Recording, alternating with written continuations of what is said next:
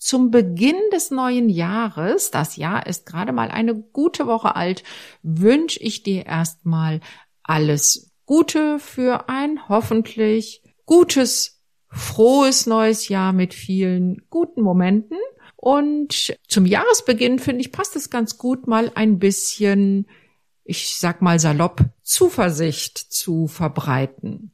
Und Zuversicht nicht im Sinne von alles wird gut oder irgendwelchen Kalendersprüchen, wie man sie manchmal in den sozialen Medien so sieht, sondern unterlegt mit ein paar Zahlen. Ich möchte nämlich heute einmal darüber sprechen, welche Prognosen haben denn die einzelnen psychischen Erkrankungen in puncto Behandlungserfolge. Also, los geht's. willkommen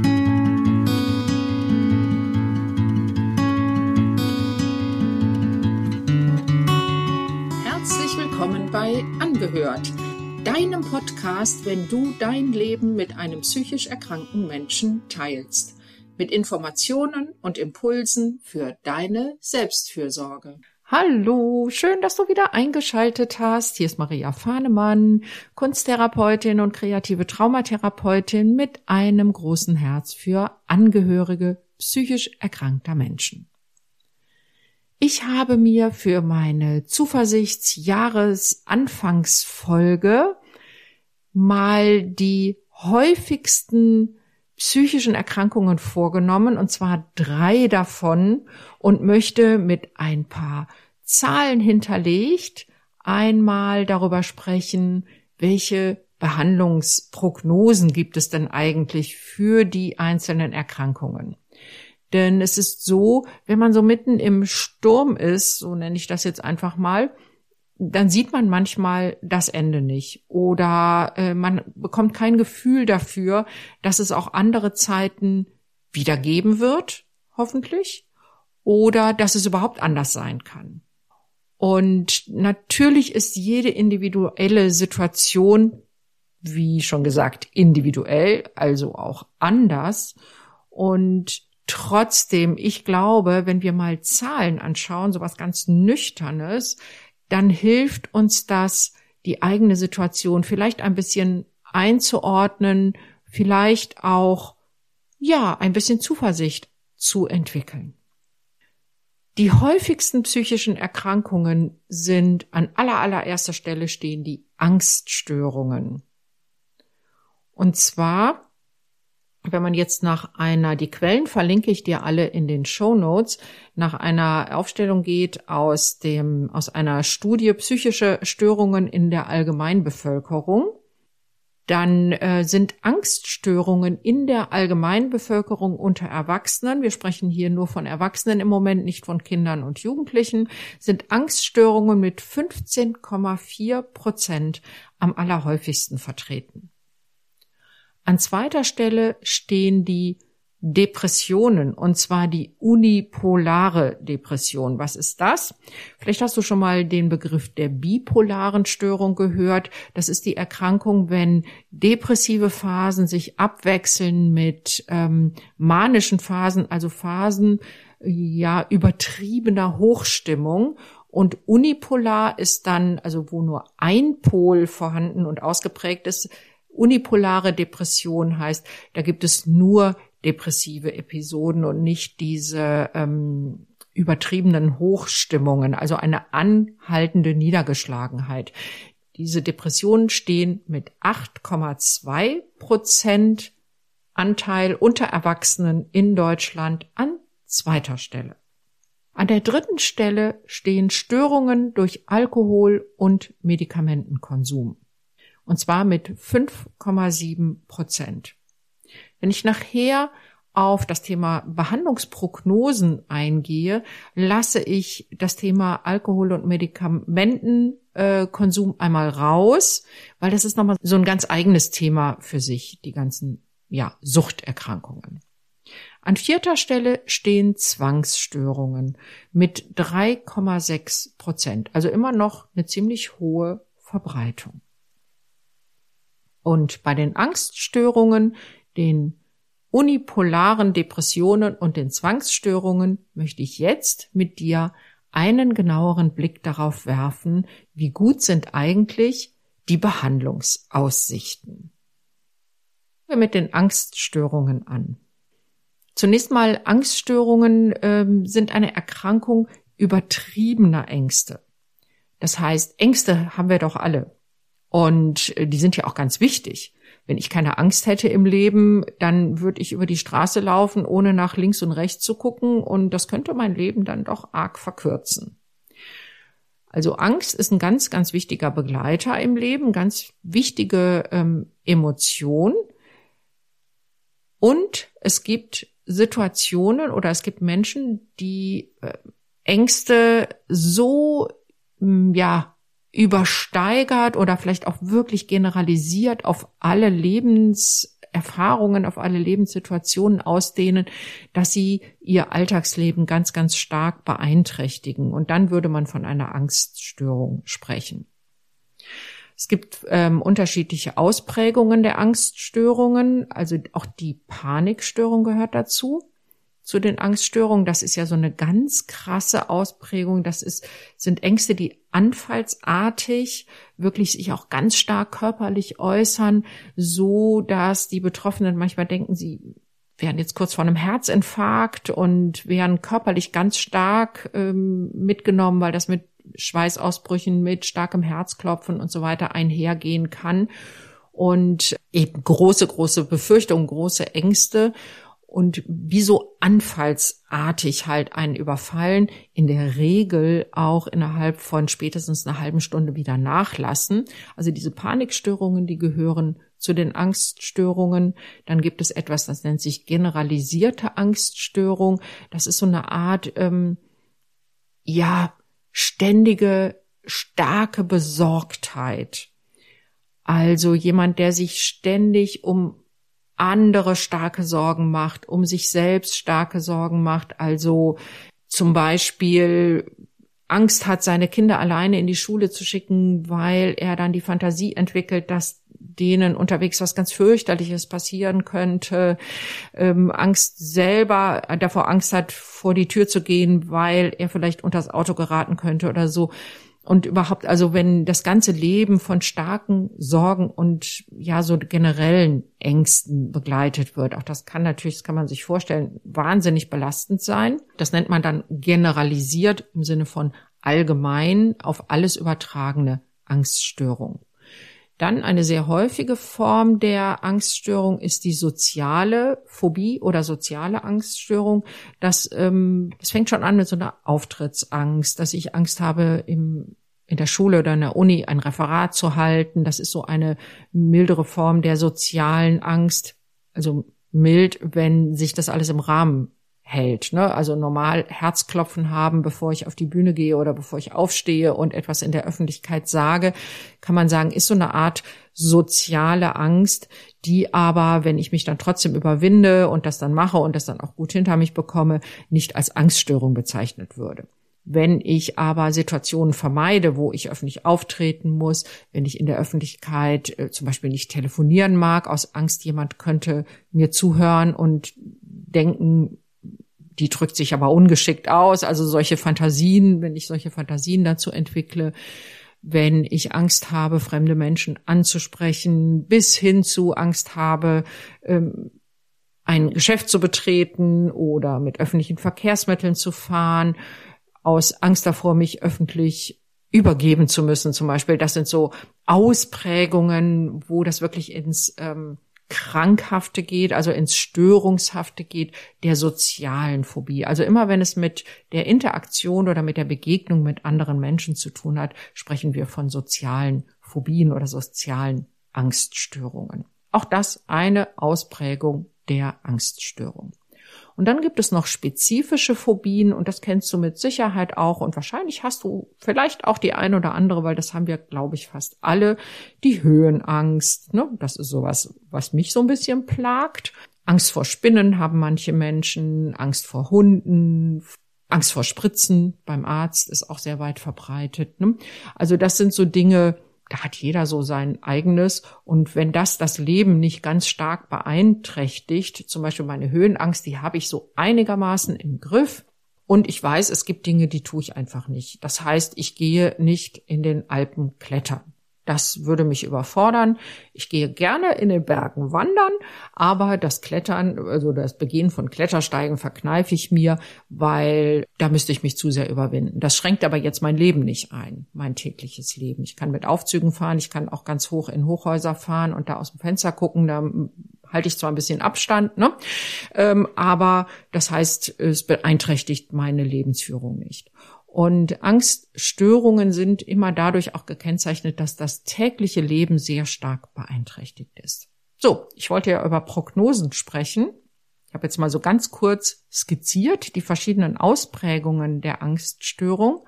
Zunächst einmal, was kann man selber tun, wenn ähm, man merkt, die eigenen Ängste nehmen doch so ein bisschen Überhand, ist ein bisschen mehr als bei anderen Menschen.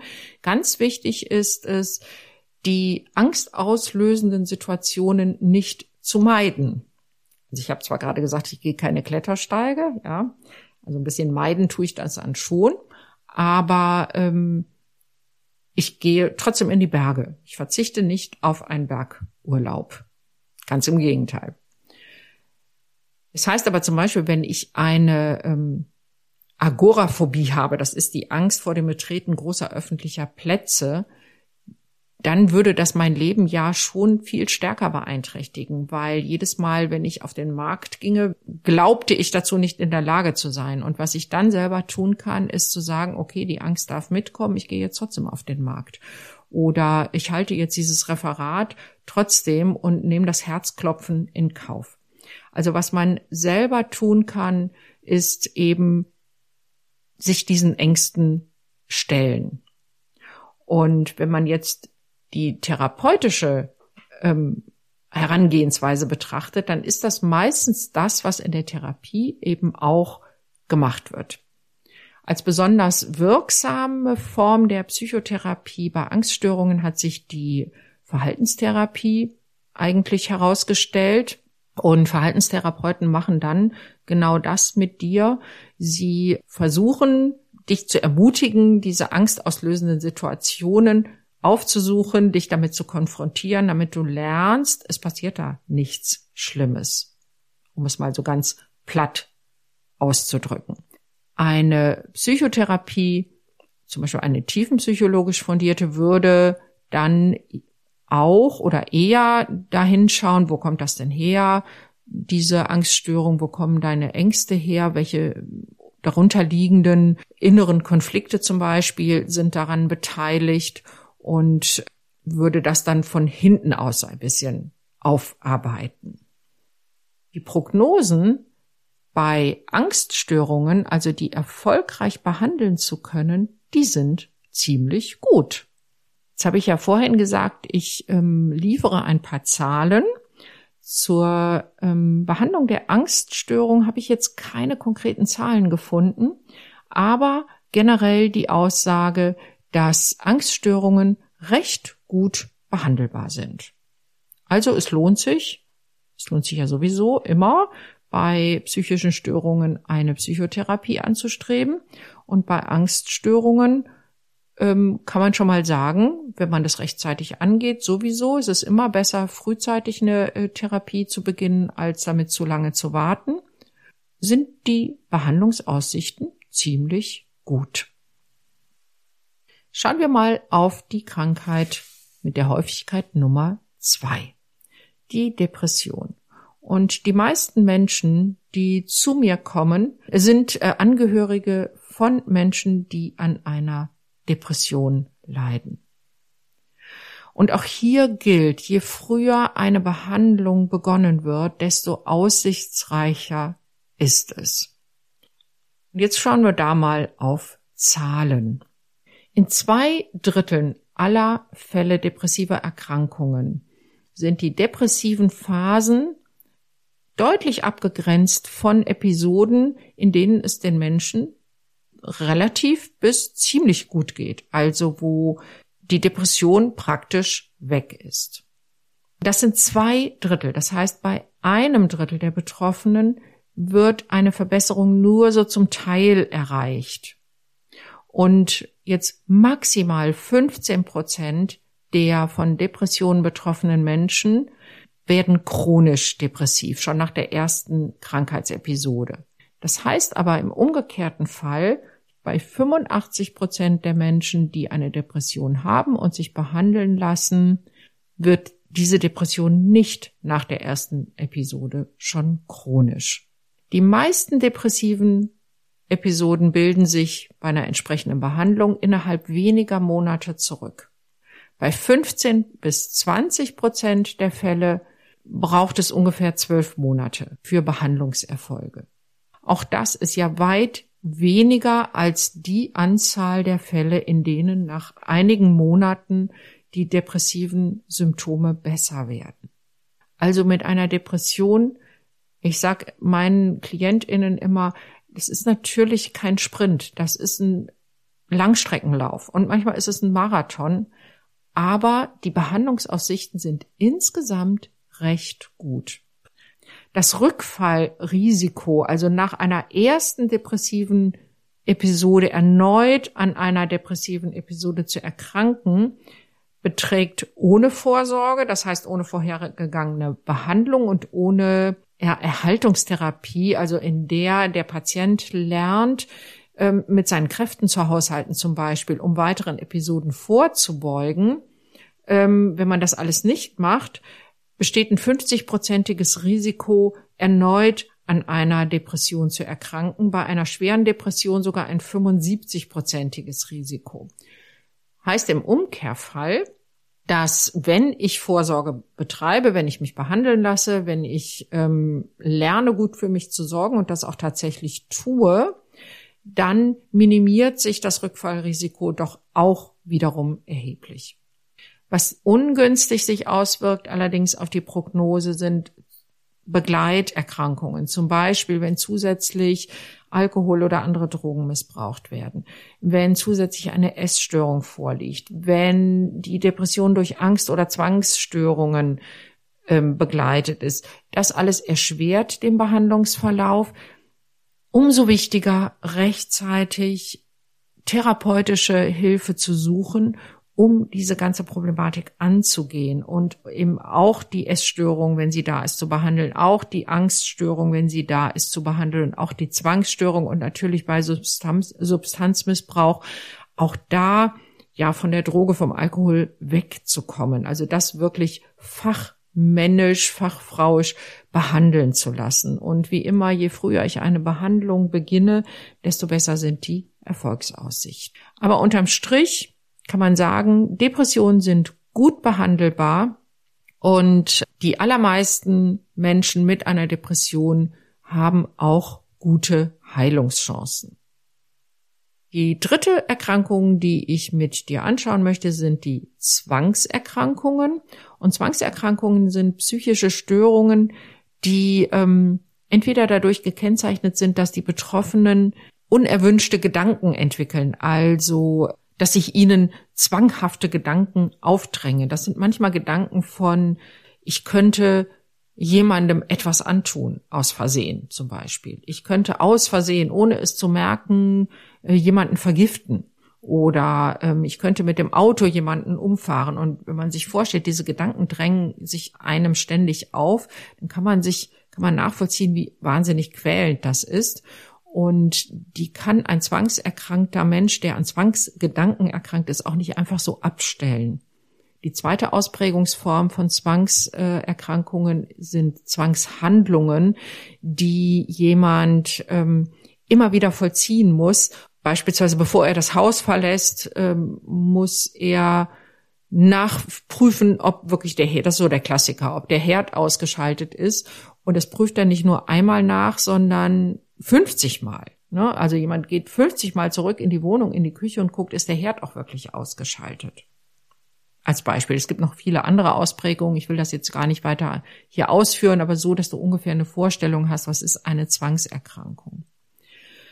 Hier ist es so, wenn Zwangserkrankungen behandelt werden und auch da kommen manchmal antidepressive Medikamente zum Einsatz und kombiniert mit einer Psychotherapie, auch hier ist die Verhaltenstherapie oder hier besonders hier ist die Verhaltenstherapie hat sich sehr bewährt. dann können Zwangserkrankungen auch gut behandelt werden.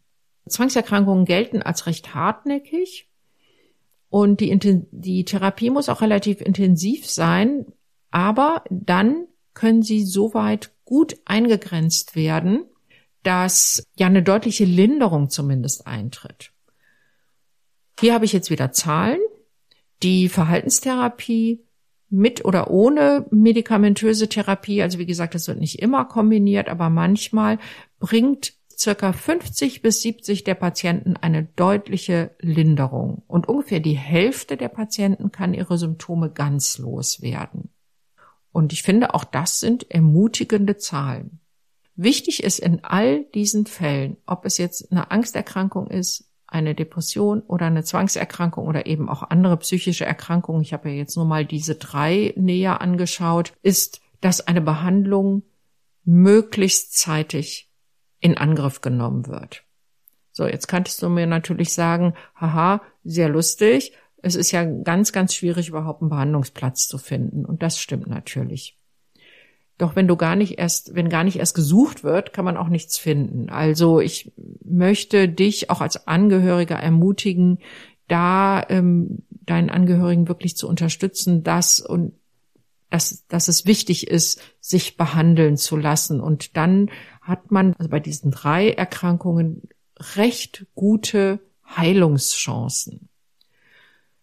Man kann auch einiges eben vorher schon für sich selber tun. Bei den Angsterkrankungen habe ich ja davon gesprochen, dass es wichtig ist, die angstauslösenden Momente nicht zu meiden, sondern zu versuchen, sich trotzdem damit zu konfrontieren. In Begleitung eines Therapeuten wird das hinterher nochmal verstärkt gemacht. Aber wenn ich so merke, ich, ich entwickle Ängste in Situationen, dann ist es eine ganz gute Vorbeugung, mich mit diesen angsterfüllenden Situationen trotzdem zu konfrontieren und zu sagen, ich nehme diese Angst jetzt in Kauf. Bei Depressionen kann man auch im Vorfeld in der Wartezeit auf einen Therapieplatz meinetwegen ähm, einige Dinge für sich tun. Die werden die Depression nicht zum Verschwinden bringen, aber die können dafür sorgen, dass doch Momente der Linderung auftreten. Dabei ist zum Beispiel, hat sich bewährt, körperliche Bewegung, wirklich der sprichwörtliche tägliche Spaziergang, der hilft oder joggen gehen. Wenn das ein Mensch, der Depressionen hat, ähm, schafft, sich dazu überwinden, sich körperlich zu bewegen, dann tut er wirklich was für sich und auch äh, kann depressive Episoden ein wenig lindern. Dann gibt es mittlerweile Apps, die für Menschen mit Depressionen gemacht sind. Also so eine Art Selbsttherapie würde ich auch so für so eine Wartezeit kann man das empfehlen. Da kann ich dir auch noch mal so ein paar Sachen verlinken. So, ich hatte ja gesagt, ich möchte eine Folge mit Zuversicht machen. Und die Zuversicht soll sein, ja, es, diese Erkrankungen sind behandelbar. Es ist nicht einfach, einen Therapieplatz zu finden. Da muss man hartnäckig sein, da muss man dranbleiben, da muss man schauen, ob man auf Wartelisten kommt. Da muss man vielleicht auch immer wieder anrufen, vielleicht auch sehr viele, wahrscheinlich auch sehr viele Therapeuten anrufen.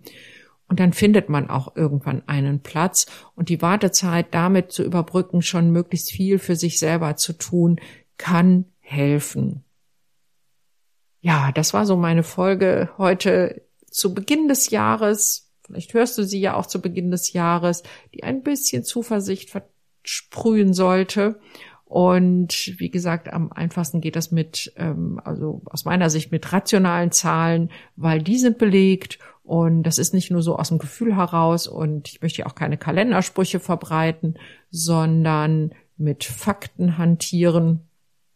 Und wenn du dich auf deinem Weg als Angehöriger eines psychisch erkrankten Menschen begleiten lassen möchtest, damit es dir besser geht, damit du bei Kräften bleibst, damit du einen Raum hast, um auch deine negativen Gefühle, die du mit Sicherheit als Angehöriger auch entwickelst in der Situation, damit die einen Raum haben, damit die mal aufgefangen werden von jemandem, dann kannst du dich gerne bei mir melden, denn das ist der Schwerpunkt meiner kunsttherapeutischen Praxis.